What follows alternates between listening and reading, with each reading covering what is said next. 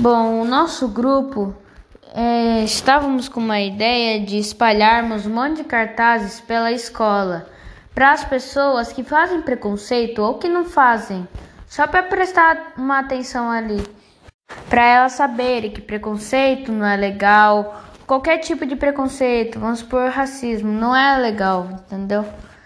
Essa é a ideia do nosso grupo, a primeira.